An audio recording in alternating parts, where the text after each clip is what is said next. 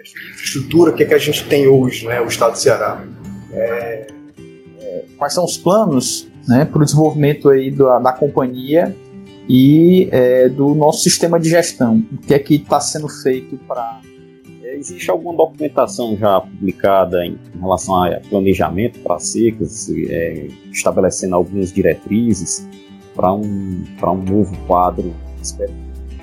Nesses últimos anos, estamos fazendo, tivemos que fazer, graças a Deus, uso da tecnologia, geoprocessamento, imagens de satélite que são atualizadas quase que diariamente né, para fazer o monitoramento e a fiscalização, é, uso de drones também, nós,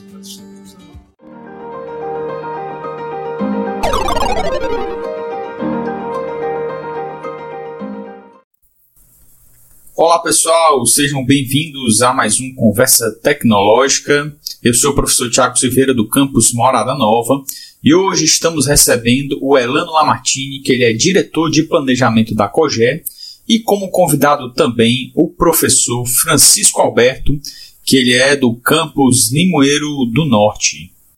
É, olá Elano, bem-vindo de novo, né? Já que essa entrevista aqui a gente está refazendo, porque na primeira foi muito boa, mas a gente teve uns problemas técnicos aí de gravação, e nessa aqui tivemos também, mas estamos tentando adequar, então a gente está adaptando aí nesse formato de, de é, entrevista com dois convidados.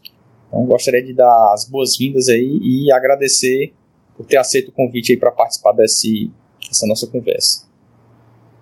E aí, Tiago, satisfação Satisfação, Alberto, também. Estamos aqui à disposição né, para a gente debater o assunto dos recursos hídricos aqui no estado do Ceará. Então, é, pedir aí para o Elano para poder falar um pouco para a gente do, do explicar né, o que é a COGÉ, é, o histórico dela, como é que ela foi criada e qual é a organização e o papel que ela tem hoje na gerência dos recursos hídricos aqui no estado do Ceará. Ok.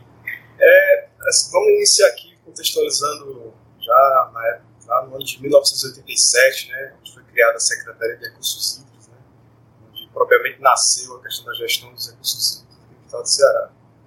Ainda na década, aí na década de 90, né, eh, a COGÉ foi criada né, em 93, já no âmbito da política estadual de recursos hídricos, né, que foi, a lei foi criada em 1992, né, cinco, antes, cinco anos antes da, da lei federal, então, já existe esse pioneirismo aqui no estado do Ceará desde 1992. E na, na seca lá, naqueles anos 92, 93, né, a, a COGÉ foi criada através de, através de uma lei, né, a Lei 12.217. E a partir daí, a, a COGÉ foi criada para fazer a gestão dos recursos hídricos, uma gestão de forma participativa e descentralizada. Né, é uma, é uma cogestão, que ela faz a gestão junto com os comitês de bacia. Né? Então, a COGEL é responsável pela, pela, pelo monitoramento quantitativo dos açudes, dos reservatórios, rios, né, que são perenizados, faz o apoio logístico financeiro junto aos comitês de bacia. Né?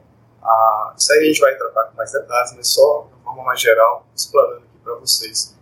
É, dá o apoio junto à Secretaria de questão da outorga, né? elabora estudos, planos, planos passivos importantes né, para o acompanhamento do setor, enfim. É, e, e, em questão, questão de infraestrutura, o que, é que a gente tem hoje, né, o Estado do Ceará?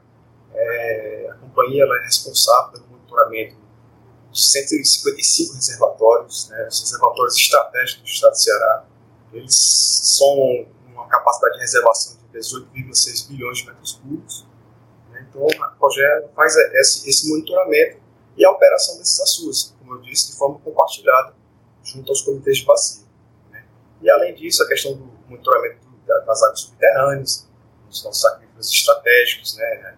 Chapada do Apodi, Chapada do Araripe, o aquífero do litoral, a Serra Grande. Né? Então, isso tudo é um trabalho bem intenso que a companhia desenvolve no estado do Ceará é, e garantir é, a, a, a, disponibilidade hídrica né, em quantidade e qualidade né, e de forma equitativa, né, sempre priorizando os preceitos da lei do abastecimento humano. É, em que posição está a COGE aí dentro desse, dessa rede de, de, de agentes públicos né, que faz essa gestão e fiscalização, a quem que ela responde ou quem que está abaixo dela em relação a esse, essas agências também que a gente tem aí no, na, na esfera federal, estadual e municipal. Quem, quem responde a COGE e a quem é, a COGE responde.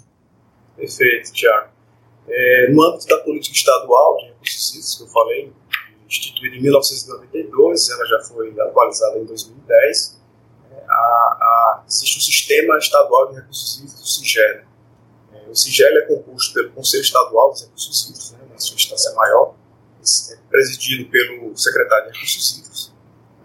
Aí, aí sim, aí temos a Secretaria de Recursos Hídricos e atrelada à Secretaria de Recursos Hídricos nós temos os três entes né, responsáveis pela gestão dos recursos hídricos e a gestão dos recursos hídricos, seja a COGE, né, a, a SOIDRE, que é a Superintendência de Obras Hídricas, e o nosso braço científico, que é a.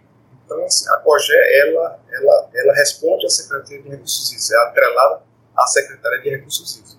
Ademais, é, junto à COGE, nós temos é, as nossas regionais espalhadas no estado do Ceará, né? e dentro do sistema de, de recursos hídricos nós temos os comitês de bacias, né? os colegiados dos comitês de bacias, um total de 12 colegiados. Então a função da, da, da, do órgão é fazer essa parte em parceria com os outros, a parte gerencial dos recursos hídricos, munindo aí a secretaria para as para as decisões e para os, os as, é, é, as ações, né, em relação ao, ao governo do estado. Em relação a, a, a, o organograma interno, ou seja, quais são as subdivisões que a COGE tem né, nessa atuação da gestão das, das águas estaduais. É, a COGE hoje ela é composta por quatro, quatro diretorias, né, sendo uma a diretoria presidente, né, vinculada à presidência tem a sua assessoria jurídica, assessoria de comunicação, ouvidoria, assessoria de governança, criada recentemente a advento da Lei 3303 das estatais, e vinculada à diretoria, à diretoria de presidência, nós temos a diretoria de planejamento, a qual eu, presido hoje, eu faço a, a gestão da diretoria de planejamento, a diretoria de operações e a diretoria administrativa financeira. Então, são as três diretorias é, que dão um braço aqui na companhia. Vinculada à diretoria de planejamento, né, a, a nossa diretoria aqui, é, nós temos cinco gerências. Né? Nós temos a gerência de outorga e fiscalização, né, que trabalha essa, esse, tema né, da outorga da fiscalização dos recursos hídricos. Nós temos a, a gerência de gestão participativa, né, que atua é, diretamente com os comitês de bacia. Nós temos a gerência de tecnologia da informação, temos também a gerência de planejamento, que cuida do orçamento e, captação de recursos, né, junto à companhia. E temos a gerência de estudos e projetos, né, desenvolvendo é, os planos de bacia, é, projetos de, de, infraestrutura, é, a parte de água subterrânea, enfim. E aí na, na gerência, aí temos as diretorias de operação, propriamente dita, né? Tem a sua gerência de manutenção, a gerência de desenvolvimento operacional, trata da, do monitoramento dos açudes, é, a gerência, aí temos a gerência, a GESIM, que é a gerência de segurança de infraestrutura, né, cuida da segurança das barragens, e a diretoria administrativa financeira, que faz o, a área meio, é, área meio da COGE, né, garantindo o funcionamento da companhia. É, em relação a essa independência dos órgãos e essa vinculação à, à Secretaria de Recursos Hídricos, já que a função da COGE é mais estratégica, né, mais é, é, ela vai utilizar as informações que ela vai coletando ao longo do tempo e, como você falou, sendo a FUNSEN um braço mais de pesquisa, né, e a SOIDRA um braço mais operacional em relação às, às, às obras, é, qual é a independência que a COGE tem em relação a, a, a, a essas tomadas de decisão, ou é, isso sempre, a, a, palavra final, ou a decisão, né, sempre vai ser da Secretaria de Recursos Hídricos, como é que é essa interação entre esses órgãos, claro, é, em relação às licenças, em relação às, às, às os planejamentos né, para os anos posteriores, essa questão estratégica. Como é que isso é feito? Na verdade, já existe é, isso bem determinado, bem separado pelo arcabouço legal, né, a própria a política estadual de recursos hídricos. Né. Lá, lá, cada ente desse que eu falei tem sua, as atribuições, então isso já é determinado por lei. Então, a, essa questão de, de interferência é muito difícil de acontecer, certo?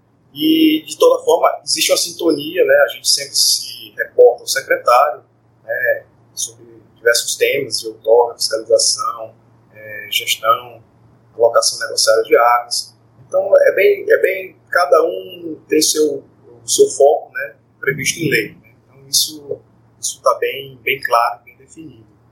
É, e outro, outro ponto que eu saliento aqui também, a, a COGE é uma companhia de economia mista, né?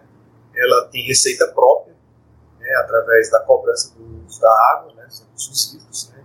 Então existe também essa, vamos dizer, essa independência. Né.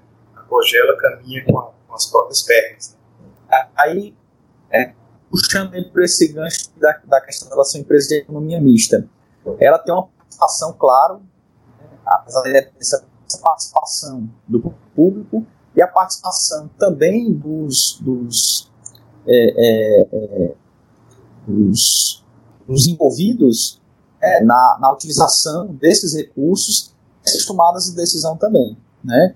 Então, tem os comitês de depois queria que você explicasse como é que eles funcionam. Então, se existe essa participação de todos os atores envolvidos de decisão, como é que fica a questão é, na, na, da interferência ou de alguma é, é, é, é, até de algum, de algum grande consumidor ou de alguma. como é que fica a interferência do mercado também em relação a essa decisão do uso da já que a gente sabe que, obviamente, quando as empresas decidem, muita, muitas vezes a população acaba podendo vir a ser prejudicada. Qual o papel da COGE nessa, nessa vamos dizer, não nessa interferência, mas nessa orientação das tomadas de decisão pelos comitês. Claro, é, a COGE é como companhia de economia mista, mas assim, praticamente é 99% é, é, o acionista majoritário é o Estado. Então, é, isso, a questão social, o papel social da COGE é bem definido. Né? E, e como, como eu disse anteriormente, né, a gestão é compartilhada. Né? participativa e descentralizada junto aos comitês de bacia. Então, a sociedade ela participa dessa alocação da, dos recursos hídricos. Então, esse, esse, essa forma de gerenciar os recursos hídricos é que garante, vamos dizer assim, um equilíbrio né, é, com relação à água, né, à distribuição de água. Né, não, é, não priorizar certos setores da economia, por exemplo. Então, por isso que existem os comitês de bacia. Eles, eles, eles, eles, têm o poder de consultar, de consultar e deliberar sobre o uso dos recursos no estado do Ceará. Né? Isso é feito todo ano. Esse modelo de gestão é que, é que garante essa equidade entre os usos, é, os, os, múltiplos usos. Então, aproveitando então, conta para a gente o que são esses comitês, como é que surgiu isso, existe alguma experiência em outros estados ou até em outros países. Você é uma, um pioneirismo aqui do nosso estado, já que a gente tem aí em relação ao uso de água né, e à escassez e ao, ao bom gerenciamento, um, um, pioneirismo em diversos aspectos. Como é que funcionam esses comitês e como é que é o papel da COGE nessa, nesse gerenciamento? Certo.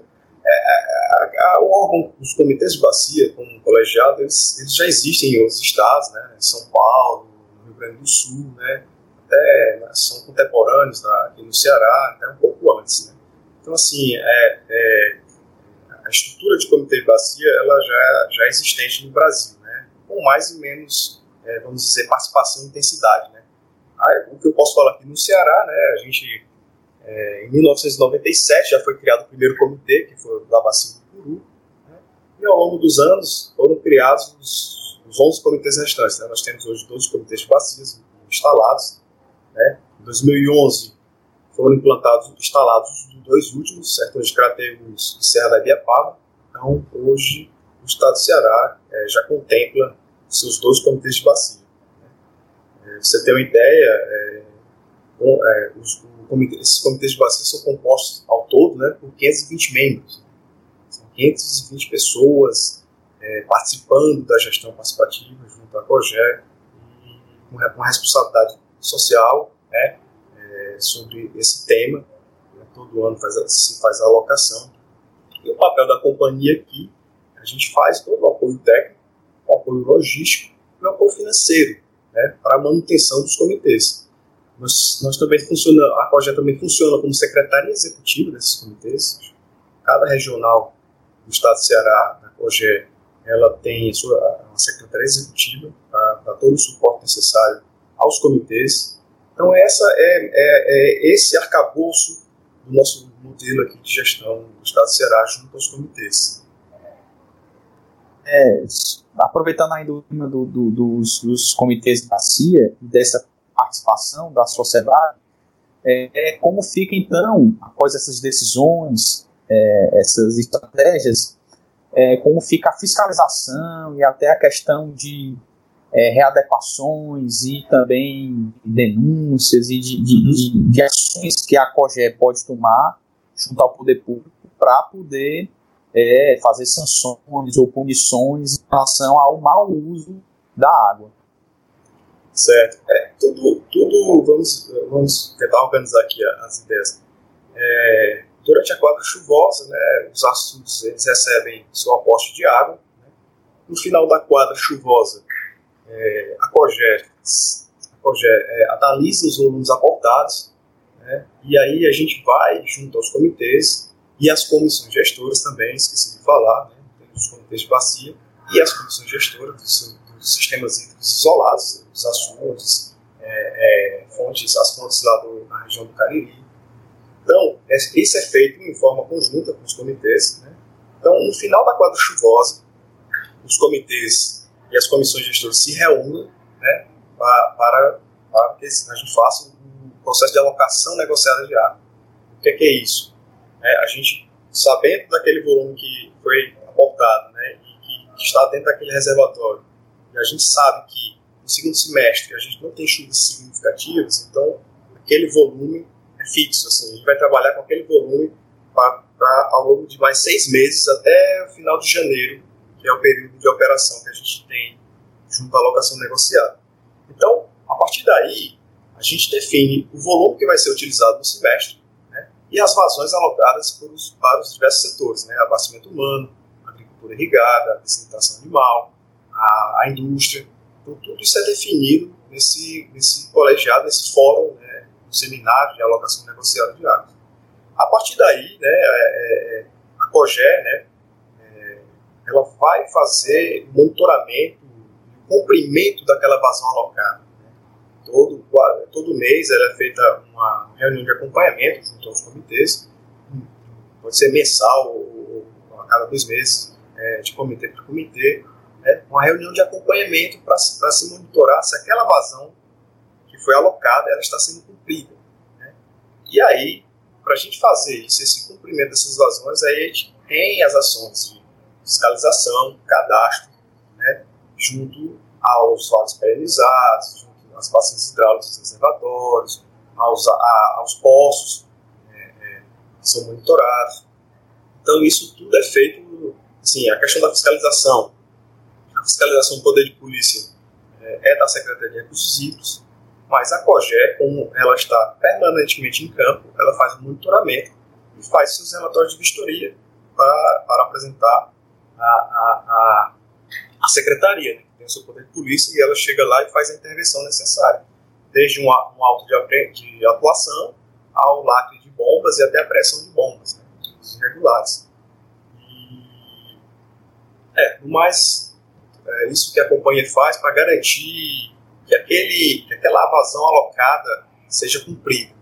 Ela, vamos entrar no, no, na questão do comitê, na, na questão né, é, específica do CBH de, de Jaguaribe, comitê de bacia do Jaguaribe, já que é, representa a região, né, por estar lotado aqui Rio do Norte, é, a gente, a gente sabe que, que a água que chega à Fortaleza, ela, ela provém ali, ela é oriunda ali do, do é, vem do Castanhão, né, por uma série de canais, enfim, por, por toda uma infraestrutura é, que traz água lá do, do, da bacia do Jaguaribe até a região metropolitana.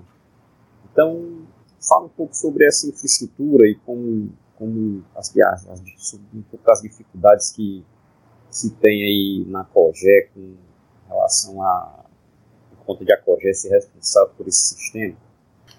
É, na verdade, é, a gente vai falar mesmo é, do sistema que a gente denomina aqui Jaguaribe, região metropolitana de Fortaleza. Mas só salientando, Alberto, que é, com relação a, a esse, essas transferências para a região metropolitana, como um sistema integrado, né, é, o Castanhão ele, complementa e reforça, quando necessário, o atendimento à região metropolitana de Fortaleza. Dependendo dos níveis dos açudes aqui do macrosistema metropolitano, Pacajus, Pacuti, Riachão e Gavião, há sim a necessidade de fazer um reforço no atendimento.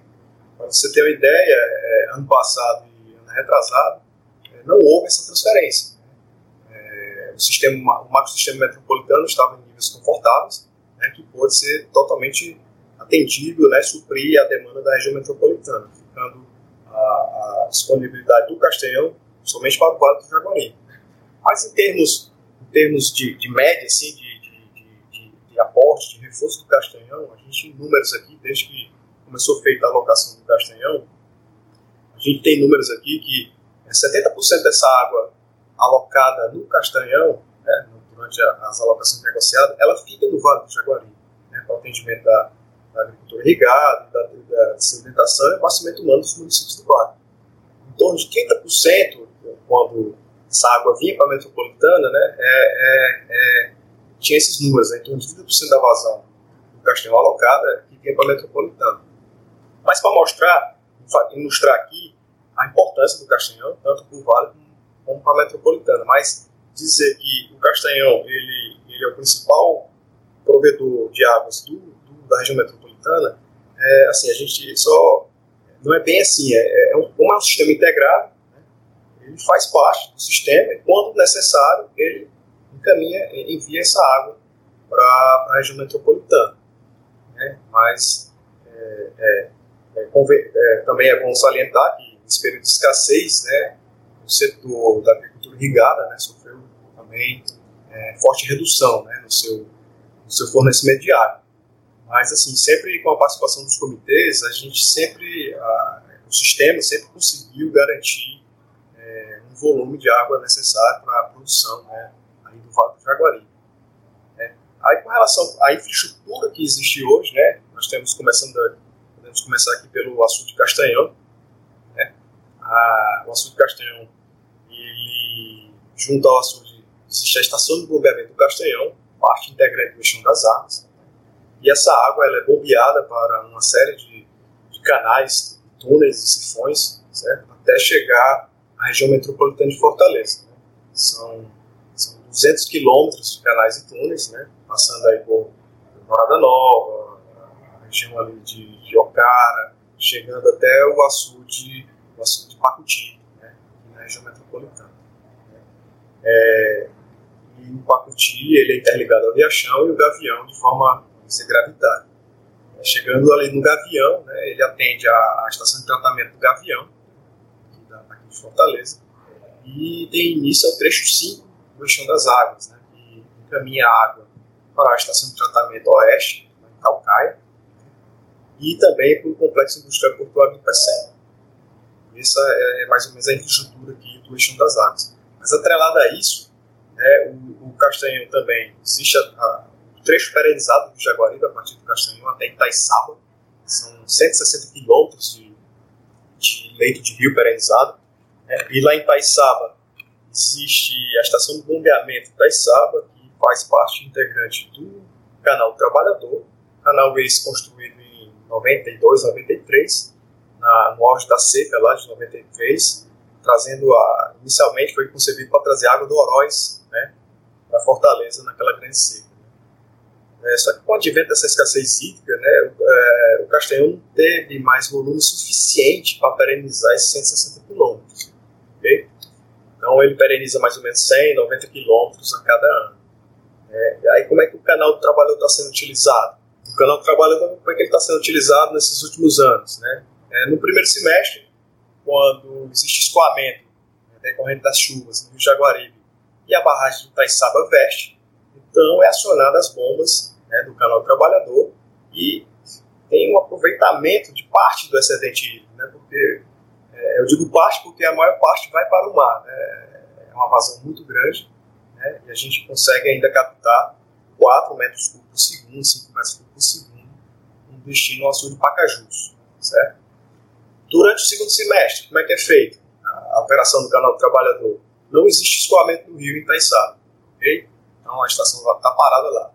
Só que existe um ponto no canal do trabalhador que ele está muito próximo do eixão das águas, questão de 100 metros. Okay? O que, foi feito nesses últimos, o que está sendo feito nesses últimos anos? É uma reversão do canal do trabalhador. A gente usa o eixão, ele está numa cota maior do que o canal do trabalhador. A água desce gravitariamente para o canal do trabalhador e vai enchendo é, a montante do canal do trabalhador. Né? Ele vai ganhando nível, vai dando nível no canal e assim a gente consegue atender é, cerca de 20 mil famílias ali no canal do trabalhador. A gente fez em obras lá de, nos sifões, o sifão está fazendo bombeamento reserva, reverso. A água entra no sifão, certo, Roberto? Tiago? E lá na, na, parte do sifão, na parte mais baixa, tem uma estação de bombeamento para vencer o, o desnível da boca do sifão. Então, é, essa, esse trabalho de engenharia, né, que há alguns anos é, vem sendo feito, né, na, questão, na questão da escassez hídrica. Ademais, a, a, a, pessoal, é, é, temos também o açude de Oroz, na, na, na, no Alto Jaguaribe, que, dependendo das condições de armazenamento do Oroz, ele possa vir contribuir é, com um aporte de águas ao Castanhão.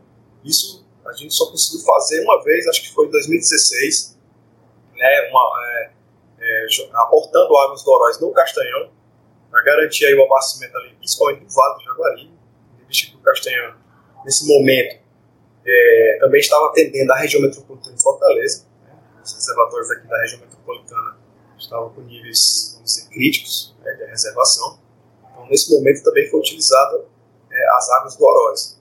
Só que é, nesses últimos anos, o Oroz tem sido, tem sido utilizado mesmo só para o abastecimento ali da região mesmo do, do Alto e do Médio Jaguaribe, chegando a água até um pouco mais da cidade de Jaguaribe. Né? Ele atende também a cidade de Jaguaretama, onde a captação dele é feita lá no perímetro ligado ao Lagamar, né? na bacia hidráulica do Castanhão, mas hoje é praticamente, é praticamente um leito de rio perenizado ali na região. E, assim, esse sistema, é, Jaguaribe, região metropolitana, agora está sendo integrado né, ao sistema da, da, de integração do Rio São Francisco. Né. Falando agora, dando continuidade em relação aos a, a, especificamente a bacia do Jaguaribe, né, já que talvez uma das mais importantes aí do estado, é, em relação aos conflitos. Não sei se o Alberto abordou, que abordava é. mais específica, ah, já que a gente tem questão... muitos usos, né? Isso essa questão do, dos conflitos, é, essas reuniões dos comitês de bacia lá no Jaguaribe, elas são folclóricas, assim, elas geram, elas geram bastante, bastante, vários comentários em relação a esses conflitos, certo? alguns conflitos belicosos e bem, bem ferrenhos e tal.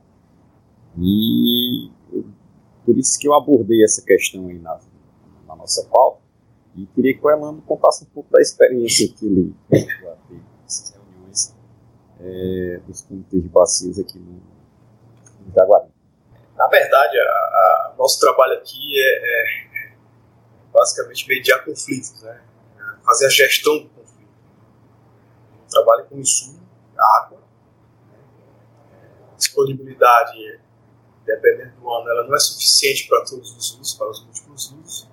Então a gente faz essa gestão do conflito, né? a gestão do recurso hídrico, a gestão do conflito de águas. Né? uso da água. Então, a gente leva para a plenária, junto, junto aos comitês, como o Alberto bem falou, é, exemplo, a reunião do, do fórum, do seminário de alocação do Vale do Jaguaribe, chega até reuniões com 300, 400 pessoas na plenária. É uma reunião bem acalorada, os ânimos exaltados. É, a gente até às vezes fica preocupado com a nossa integridade física, mas faz parte do nosso trabalho, a nossa missão é essa, é tentar, tentar, tentar fazer, né? Não é nem tentar, é, é, é trabalhar para garantir abastecimento de água, o atendimento da água para qualquer que seja o seu uso, né? mas respeitando sempre o que é determinado em lei, né? principalmente a questão do abastecimento humano. Então, em épocas de escassez hídrica, os conflitos se acirram. Né? Como, acho que foi em 2015, 2016, uma reunião lá em Limoeiro, outra lá em Quixadá, com 300, 400 pessoas, né? todo mundo querendo falar ao mesmo tempo, né? Isso já, já é inerente à nossa atividade. Né? A gente consegue fazer essa mediação do conflito. Né? Por isso que a gente consegue passar esses grandes anos de escassez hídrica, né? trabalhando, dialogando e a gestão participativa. Você quer dizer, apesar de tudo, a, a, a, a, Corjet tem feito um trabalho né, é excepcional porque a, a, a escassez é grande a luta também, e assim, é, a gente muitas vezes vê cenários é, de quadra chuvosa de, de, de, de, pluviometria muito pior do que em estados né, da região sudeste e, e centro-oeste, e a nossa gestão aqui né, é, traz resultados bem melhores do que os de lá, de, de gerência desses, dessa, dessas crises, né? Verdade. Assim, é, sempre vai haver as críticas, porque faz parte, é inerente ao conflito. Né? É, destaco também aqui, durante a pandemia, né, a gente não pôde fazer mais as reuniões presenciais, mas, é, como todo mundo se adapta, nós também nos adaptamos. Nós, que eu digo, o sistema, projeto, desde bacia, as videoconferências. Né? Então, as reuniões estão sendo feitas por videoconferência, é, as alocações feitas por as reuniões, de, as, reuniões ordinárias dos comitês por videoconferência. Então, o sistema não parou, né? o sistema de gestão não parou, né? e, e, conseguimos aí, do ano passado para cá, é, fazer essa, essa gestão compartilhada, né? participativa. Né? E vamos continuar, enquanto a vacina não, não chegar para todo mundo, esse vai ser o novo modelo de, de reuniões. Né? Mas assim, a gente sente falta nas reuniões presenciais, apesar da, de acalorados claro. e tudo, a gente sente essa falta. Assim. Na, é, na, mas... Nada melhor do que ali o olho no olho, né? Ali Exatamente. Pra, pelo menos a distância, a integridade física está mais garantida, né? Mas, mas, as últimas reuniões, apesar de ser por videoconferências, estão é, sendo bem, bem tranquilas. Né? É, já, já, entrando nesse tema aí de, de, de é, gerenciar crises e escassez, né?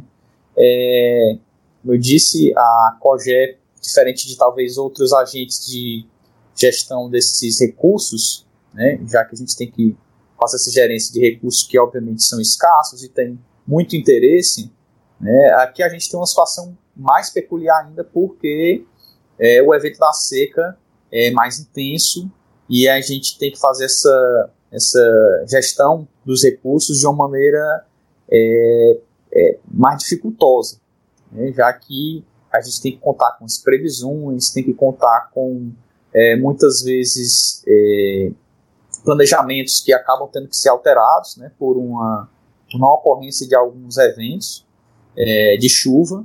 E aí eu queria que você contasse como é que é o papel da COGE nessa gestão. Você falou da questão da, da, da importância social, mas a gente tem que, a gente tem que tentar equilibrar como malabarista tentando equilibrar todos os pratos ao mesmo tempo numa aquelas aquelas varetinhas é, é, eu imagino como deve ser complicado fazer essa gestão do recurso nessa nossa situação mais peculiar. Como é que isso é feito? É verdade. A, a, a região nossa do Jaguaribe ela ela ainda encontra-se em, em estado de escassez hídrica né? No último decreto aí de 2020 é, enfatiza isso, né, ao contrário da região norte e noroeste do estado, já tem uma situação mais confortável em reservação. Mas aí isso implica né, fazer uma gestão mais acurada, mais, mais, mais participativa, né, propriamente dita, com contato direto ao usuário, intensificando as campanhas de fiscalização. É, nesses últimos anos, estamos fazendo, tivemos que fazer, graças a Deus, uso da tecnologia, geoprocessamento, imagens de satélite que são atualizadas quase que diariamente né, para fazer o monitoramento e a fiscalização. É, uso de drones também nós, nós estamos usando. Então, quanto maior esse, esse, a escassez e o conflito, essas campanhas de fiscalização são mais intensas e conflituosas também, né? Porque o contato direto com o usuário, normalmente é, é, o usuário ele se sente, né, é, é ele tá, é, se sente no direito de usar aquela água, né, mas é, por questões legais e até por questão de alocação de premissas adotadas pelos comitês, ele não poderia fazer uso daquela água sem estar devidamente regulamentado. Existe uma diversidade junto aos nossos colaboradores de campo. A gente tem que ir sempre com a presença do policiamento para garantir a integridade do nosso pessoal. Então é bem, é bem, é bem difícil esse trabalho, né? mas ele é feito? Justamente para que essa água chegue aonde ela tem que chegar e, não, e evitar o desabastecimento de cidades aí como Moeiro, é, é, é, a questão lá de Xeré, Russas, né, que ainda utiliza essa água do rio. A gente usa desses artifícios né, da, da tecnologia para vencer essas adversidades. E é, em relação, já aí falando agora de presente, né, situação atual e futura, é, você falou um pouco aí da tecnologia, das novas tecnologias que estão sendo utilizadas como apoio a essa tomada de decisão e monitoramento. É, o que é que a, é, quais são os planos né, para o desenvolvimento aí da, da companhia e é, do nosso sistema de gestão. O que é que está sendo feito para melhor monitoramento e para prever né, esses eventos mais adversos e é, quais são especificamente as, as ações que estão sendo tomadas agora né, é, é, é pela COGE para essa se preparando para esse futuro. Claro. Na verdade, é, é, mais um sistema né, dos recursos que trabalha de forma conjunta né, e, e trilha né, ações a, a, curto, médio e longo prazo para a gente sempre é, conviver com essa questão da escassez, que é cíclica, isso aí não vai acabar nunca. Né? É, a COGE, por exemplo, aqui a gente, é, como falei anteriormente, a questão do geoprocessamento, drones, imagens satélite, a COGE tem um sistema, um protótipo de sistema de alerta uso irregular dos recursos hídricos. Né? Inclusive, a gente está até concorrendo ao prêmio ano desse ano, né? como a categoria aí de, de agente público. Né? A gente já está avançando nessa questão da inovação, né? porque o trabalho de fiscalização é muito intenso, a nosso pessoal em campo fica todo o tempo, recebeu uma denúncia, aí você pega o carro, vai, chega lá não consegue, não consegue. Então vamos, vamos fazer um trabalho prioritariamente em escritório, e depois, com detectado a irregularidade, o nosso fiscal vai em campo lá junto com a secretaria. Fora isso, é, é, tem outras atividades do sistema, é, tipo a FUNSEMI sempre inovando na tecnologia de, de, de, previsão junto aos outros institutos. Né? A FUNSEMI ela não trabalha de forma isolada, né? ela trabalha de forma conjunta, de forma com os outros institutos do mundo, né? do Brasil e do mundo. Né? Ela está tá se ela está tendo um pioneirismo na questão da, da previsão climática. Né? Isso aí a gente tem que reconhecer e a gente confia muito na FUNSEMI, as nossas operações e a gestão dos recursos é baseada nas informações da FUNSEMI, é o nosso órgão oficial.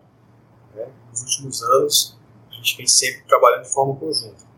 É, a questão também da própria infraestrutura hídrica do Estado. Né? É, o Estado, ao longo dos anos, desde a década de 90, ele vem ampliando sua infraestrutura hídrica desde as obras lá do âmbito do Banco Mundial, do Progeri, do ProURB, na década de 90, construção de açudes, é, adutoras, eixos de integração, como o eixo das águas.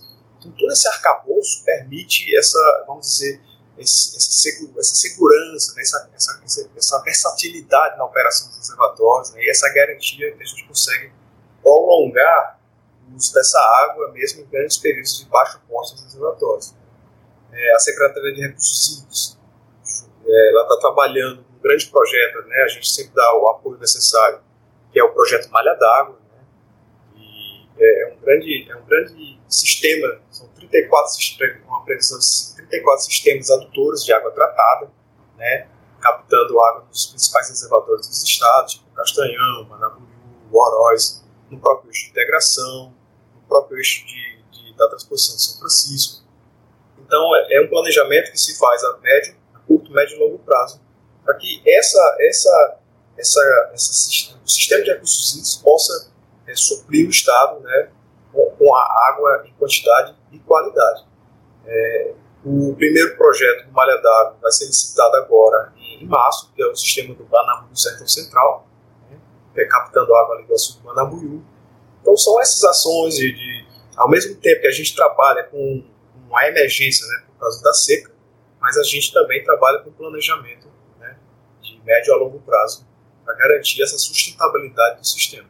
Elana, ainda nessa, nessa, nesse contexto de, de secas e dos conflitos e das soluções de conflitos e da nossa infraestrutura hídrica, enfim, é, insira nesse contexto aí a, a, as águas subterrâneas, né, como é que aquelas, aquelas é, campanhas de, de de construções de poços ajudar aí no, no, nesse combate aí, né?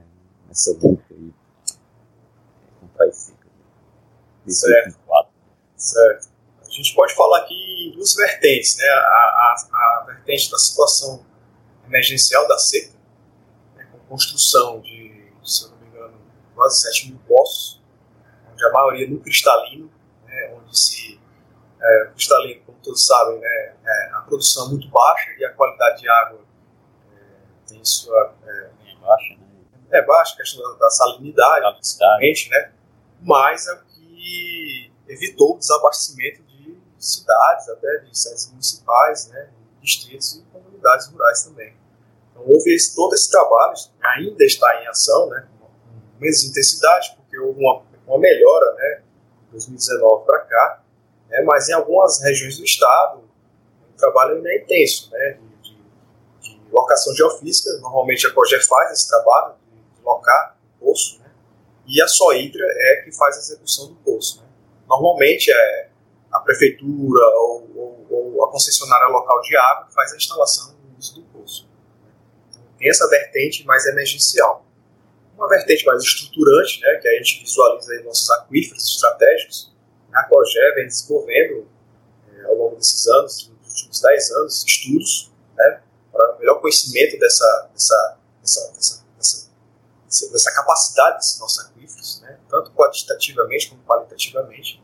Né. Temos a Chapada do Apodi, a Serra Grande, né, o aquífero litoral ali, Tunas Barreiras, e a Chapada do Araripe. Né, são, os principais aquíferos estratégicos e, mais recentemente, a gente concluiu um estudo ali na bacia do Iguatu, né, uma bacia predominantemente aluvionar, né, mas de grande, de grande importância ali para a região do Iguatu, né, inclusive em 2019, se eu não me engano, trouxe um baixo nível de reservação, né, Iguatu, a iminência do desabastecimento, né, o que salvou a cidade de Iguatu foram os poços, que no primeiro momento a cidade já era atendida por esses poços, antes do Açu do Sul, então, a prefeitura e um apoio forte aqui da COGE, né, ela revitalizou esses postos, né, ampliando a, a, utilização dele, foi o que evitou o desabastecimento da cidade de Iguatu.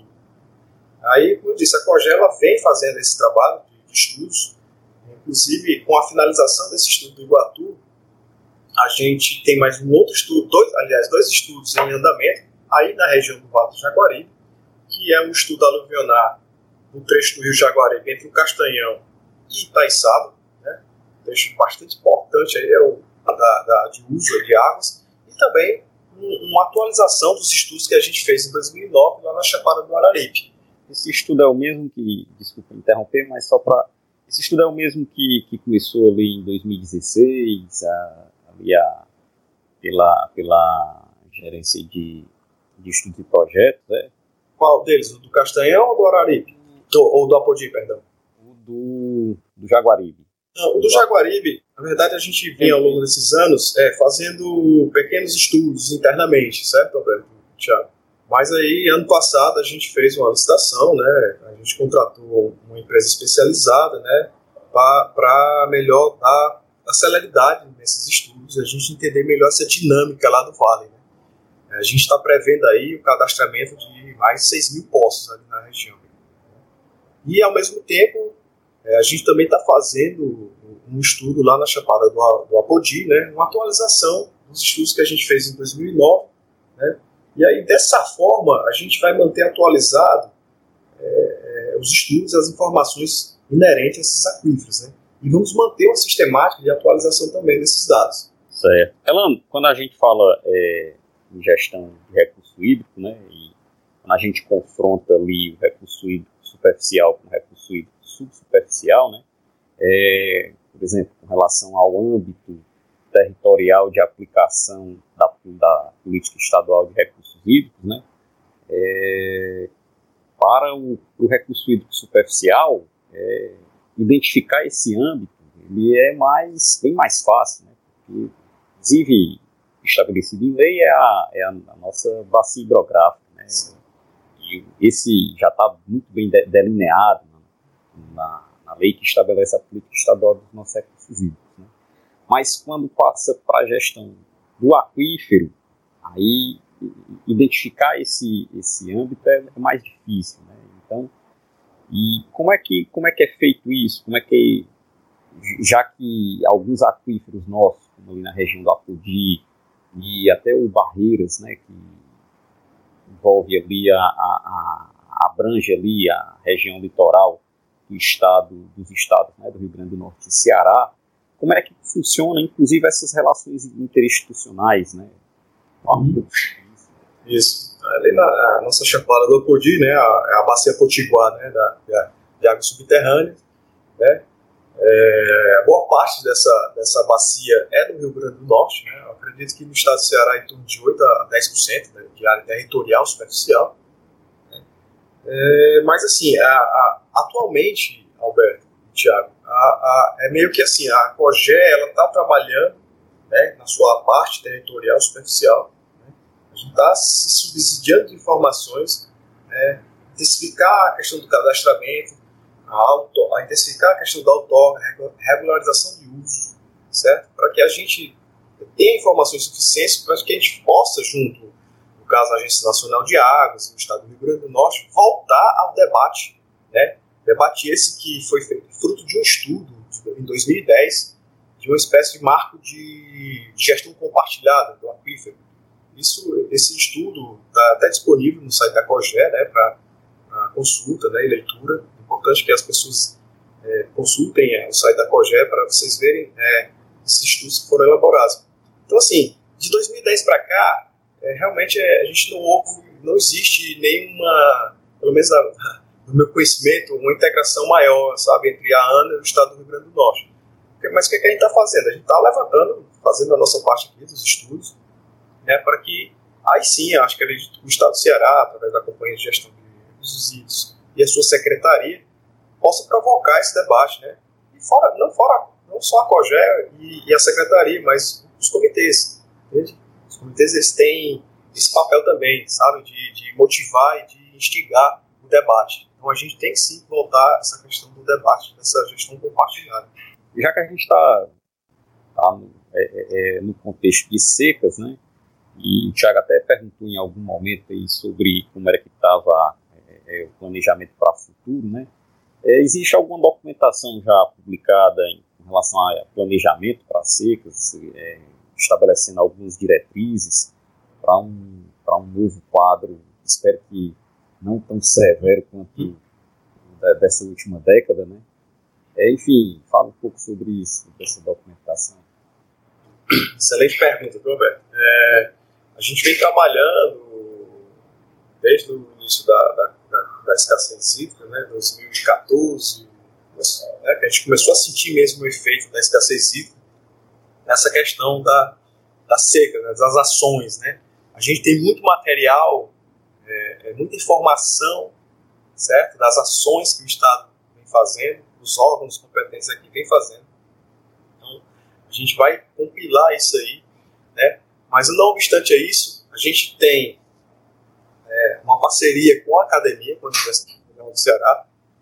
É, o Roberto aí já participou de algumas reuniões com, na época que ele trabalhava aqui na COGÉ, né? mas de uma forma mais agora institucional, Roberto e Thiago, no âmbito do cientista-chefe, é, programa do Estado do Ceará. Né?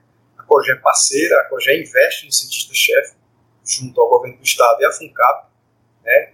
E nós estamos trabalhando em duas vertentes aí, junto com o nosso cientista-chefe, o professor Assis Filho, da Universidade Federal do Ceará, né? Um, um, projeto que já está quase em fase, fase final, né? está bem avançado, que é a revisão do processo de alocação negociada de água, desde um grande histórico que a gente está sendo levantando junto aos comitês, junto à COGÉ e aos outros órgãos, desde a questão hidrológica, viu, Roberto? A gente está fazendo a revisão das séries hidrológicas, uma nova operação, a, a revisão da operação integrada dos reservatórios, determinação das vazões regularizadas, a questão da infraestrutura, da segurança das infraestruturas? Estabelecer gatilhos de operação em cada reservatório. Então, todo esse processo a gente está construindo junto à academia. E o outro, e o outro trabalho, que agora é mais recente, né, estamos iniciando agora nesse ano, é o trabalho de do plano de bacias, dos planejamentos bacias, né, das 12 bacias hidrográficas. Né, fazer a revisão e a elaboração daqueles, dos planos de bacia. Né, e junto aos planos de bacia, a gente vai construir o nosso plano de seca para cada bacia hidrográfica. Então, a gente está trabalhando nisso, é uma forma que a gente visualizou junto à academia de pegar essas informações, compilar e colocar, normatizar isso na forma de plano gente vai ter um plano de bacia, que tem uma visão, digamos assim, a médio e longo prazo, né, com ações, seja estruturantes e não, não, estruturais, mas a gente vai ter um plano de seca, que tem uma visão a né, curto prazo, né, que é para ser startado na medida que é, a gente tiver um reservatório com baixo nível de, de, de reservação, uma cidade prestes a ter o seu desabastecimento, então a gente vai ter esse plano para ser utilizado informação não vai faltar. A gente tem toda essa, essa, essa base de dados aqui no Estado, né? E aí, com a, a expertise aí da, da academia, né, do nosso cientista-chefe, a gente vai fazer esse trabalho. E a nossa perspectiva é que cada bacia, além de ter seu plano de gerenciamento, tenha seu plano de si. É, e, em 2015, ali, 2015, né? foi quando começou a, a, a essa, essa participação maior da academia, né? Ali, quando estava bastante apertado o negócio, estava, a dificuldade estava muito grande, aí o Estado corre para se, é, é, se valer aí do, do know-how, né, já que da, da, academia ali da UFC, com o pessoal do Departamento de Engenharia Hidráulica, liderados pelo professor Assis, né? É, eu acredito que tenha sido aí desde 2015, né? E aí agora, mas agora está formalizado, né? Está tá, formalizado essa essa questão do cientista-chefe, é isso? Cientista-chefe, temos um termo de cooperação técnica assinado entre a COGÉ, a Secretaria e a Universidade Federal, certo? Temos também uma, uma, uma portaria conjunta junto à Universidade CAGES, SOIDA, Secretaria FUNSEMI, para estabelecer um centro de águas, né, um centro de pesquisa para o tema prioritário da água. Então, assim, a gente está também evoluindo nessa vertente, porque a gente tem que ter, vamos dizer, é, além da, da questão emergencial, né, que a gente vem correndo né, para evitar, é, suprir evitar certos problemas, desabastecimento, mas a gente também está pensando né, a médio e longo prazo.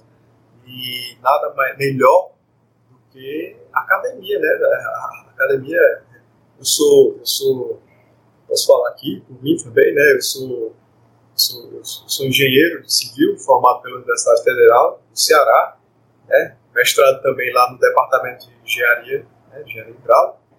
Então eu sei o valor da, da do que a academia pode, né? A universidade pode contribuir para os recursos ela, aproveitando aí esse, aproveitando o gancho aí dessa questão da formação, né, eu queria que você falasse um pouco desse um recado, desse o seu, seu depoimento para os, os nossos espectadores que são alunos do curso de engenharia civil ou de outros cursos correlatos, ambiental, os cursos uhum. técnicos, né? É, é, falar da sua experiência ou quais as sugestões ou as dicas que você dá para esses alunos, é, o que é que eles poderiam encontrar no mercado, como é que eles poderiam se diferenciar no mercado, para quem deseja também seguir essa área. A gente sabe que a engenharia tem um leque muito grande né, de, de, de, atuações, então é, é, é, é, converse um pouco aí com eles, né, o que é que você, se você pudesse falar com, com o Elano, estudante, né, naquela época, o que é que você conversaria com ele, o que é que você é, passaria de informação para ele? Não, claro, né, sou suspeito de falar, né, mas, assim, a engenharia civil, ela, ela, ela nos dá um leque de opções, né, o engenheiro civil é uma profissão bastante versátil, é, confesso que durante a, a, a graduação, né, nas cadeiras de cálculo, é, ficava assim, após esse negócio de estrutura de concreto, é, eu ficava meio assim. Aí começou a vir a parte de hidrologia, barragens, a, parte de hidráulica. É, opa, isso aqui me interessa mais, né? Mas é como eu disse, é, é, é, um, é um leque de opções que você tem e você isso lhe dá versatilidade na escolha da sua carreira profissional. Né? Você se forma engenheiro, né? E aí você, eu acho que você é apto a fazer de tudo um pouco, né? E no meu caso não foi diferente, né? Eu, me formei, né? E, e, terminei a graduação e já nessa vertente de, das águas, dos recursos hídricos, onde eu me interessei mais, já já adentrei no, no mestrado na, na universidade, né? dois anos proveitosos. Né, e daí já fui para o mercado, né, fui para a consultoria de engenharia consultiva. Né, é, outro, é, outro, é outro, é um mercado que acho que infelizmente não está muito em alta hoje em dia, mas pelo menos no tempo que eu me formei, é, em 98, né, pegando aqui, né, é, o mercado estava em alta, né? Eu aprendi muito com essa parte da engenharia consultiva, a gente vê de tudo um pouco, Claro que você tem sua especialidade, né? mas você, é como eu disse, a, a engenharia, a, a, nossa formação não dá essa versatilidade, sabe? De você ver de tudo, né? A gente se interessa por, vários assuntos, né? A gente tem a nossa especialidade, né? A gente foca mais naquilo, mas a gente sempre fica de olho, né? É, a gente pode coordenar, a gente coordena, eu já coordenei trabalhos é, multidisciplinares, eu já tratei com na engenharia com diversas formações, desde o engenheiro ambiental, é, com sociólogo, é, é, é, é geógrafo, todo um, arcabou, todo uma, uma, um, caráter multidisciplinar de alguns estudos, né? estudos ambientais, a gente já participou, né? estudos hidrológicos, a gente dito, que é uma área mais na minha vertente, estudos hidráulicos projetos de engenharia, mais na minha vertente, as barragens, mas isso, essa, essa, essa contribuição, essa carga da, da consultoria me, deu muita, muito conhecimento, assim, é, é, experiência, né? E aí eu adentrei na, na, fiz o concurso público, né, em 2014, 2013, 2014, e ingressei aqui na companhia, né?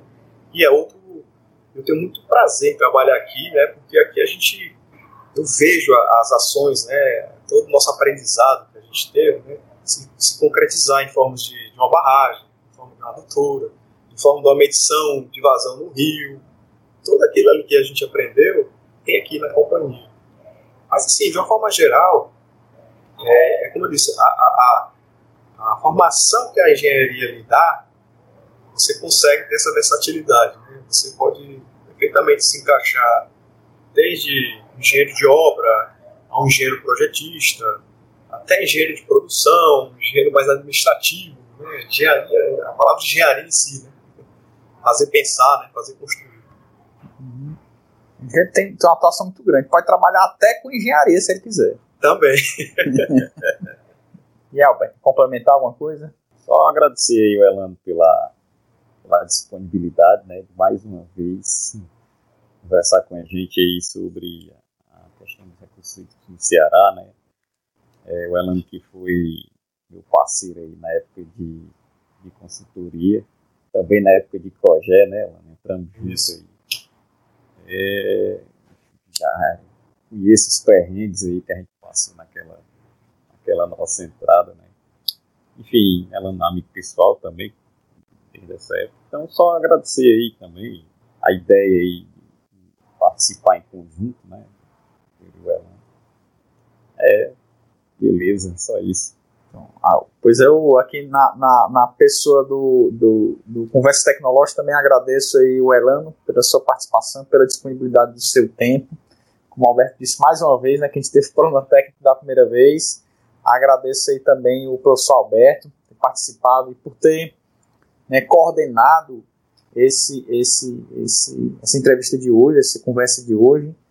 Né, e é, como eu venho dizendo em todos os outros, nos nossos outros episódios, nas nossas outras conversas, é, a ideia é mostrar um pouco da também das atuações que a gente pode ter aí nos, nos diversos setores da engenharia civil e, e, e, colaborar com essa construção de conhecimento de, de todos. Né? E como o Elan até falou numa, numa das falas dele aí, é, é discutir, é debater, até no, nos comitês de bacias o que o pessoal faz, é provocar.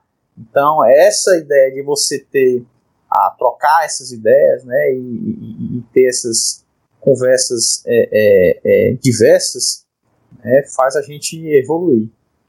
Obrigado mais uma vez, Alberto. Obrigado, Elano. Se quiser dar algum recado final, Elano. Tranquilo. Tá bom, eu que agradeço. É, a COGE fica à disposição de você, Tiago, do Alberto aí, junto aos alunos, que quando passar esse momento aí da pandemia, a gente puder ter um retorno mais presencial, a gente fica à disposição para as visitas técnicas nas estruturas da COGE, nas estações de bombeamento, açude, é, nos leitos perenizados, né? E fazer essa parceria aí, COGE, Instituto Federal, certo? que é uma coisa que eu sempre prezo aqui dentro da companhia, a interação da, da, da nossa companhia com a academia. Muito obrigado, Elano. Agradeço e me despeço aí. E é, para os nossos ouvintes. É, curtam, assistam os nossos, é, nossos próximos episódios, os nossos episódios passados estão aí ah, nas plataformas do YouTube, nos podcasts, nos tocadores de podcast. Deixem seus comentários, as suas sugestões e até a próxima.